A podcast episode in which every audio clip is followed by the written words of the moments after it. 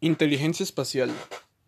Si estuviéramos hablando biológicamente, más que todo en el sentido neurológico, podemos ubicar el desarrollo de esta inteligencia o esta capacidad en el hemisferio posterior derecho del cerebro. Ahora, pues estas personas tienen una facilidad para recrear mentalmente un modelo y operar en este mismo de manera espacial, o sea, de todo lo que los rodea en el entorno. Estas personas tienen una facilidad en la ubicación, ya sea de ellos mismos o de objetos. Eh, ellos tienen la triada de percibir, visualizar y ejecutar.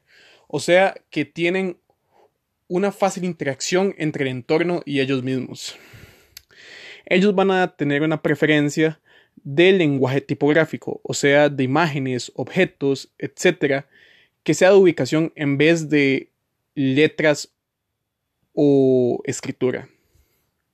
Que de hecho voy a lanzar una curiosidad, y es el hecho de que los ciegos también desarrollan esta inteligencia, pero a través de otra manera, que es a través del tacto, que realmente ahí habría que cambiar visualización por más bien apreciación viéndolo desde ese punto de vista. Que es algo interesante, ya que ellos deben de ubicar en el braille eh, las bolitas para poder saber qué es tal cosa o qué es lo que está diciendo esto. Por lo tanto, siento que es una forma interesante de cómo esta inteligencia también se relaciona en el cotidiano de estas personas. También eh, estas personas hacen muchos análisis cualitativos o superficiales de objetos. También por este mismo tienen un sentido crítico dirigido al área estética de lo que puedan estar viendo o puedan estar valorando. Por lo tanto, estas personas van a siempre van a tener en cuenta la armonía entre la relación entre objetos y escenario, etc. Estas personas pueden aprender fácilmente a leer o todo lo que involucre la visualización de alguna actividad o un objeto. Por lo tanto, también puede interpretar datos con mucha facilidad y fluidez, ya que van a entender lo que puede ser representado en una imagen. También pueden encontrar errores y cambios o detalles también de manera fácil, debido a que están familiarizados con lo que están viendo. Por lo tanto, si los van a poner a comparar cosas, como previamente lo habíamos dicho, van a saber la diferencia.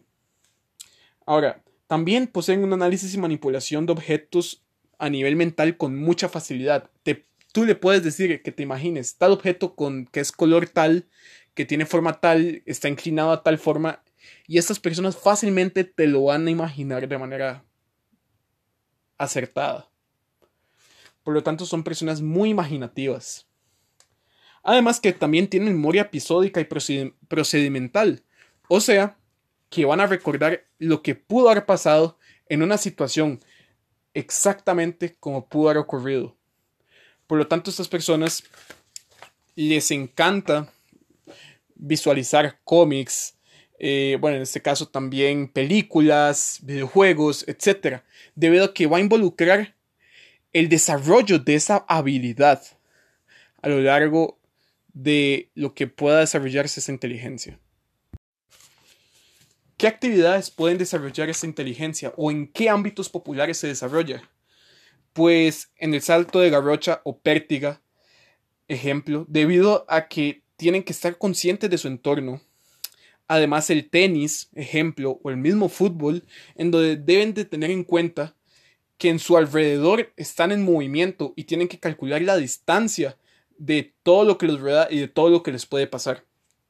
También poseen un análisis de objetos y datos muy bueno, debido a que saben comparar y distinguir entre varios elementos. Pues el estudio de ciencias exactas es algo importante y relevante también la construcción con Legos y hardware, por supuesto, debido a que deben de ser familiarizados con objetos y cómo estos se pueden colocar o cómo estos pueden estar en armonía.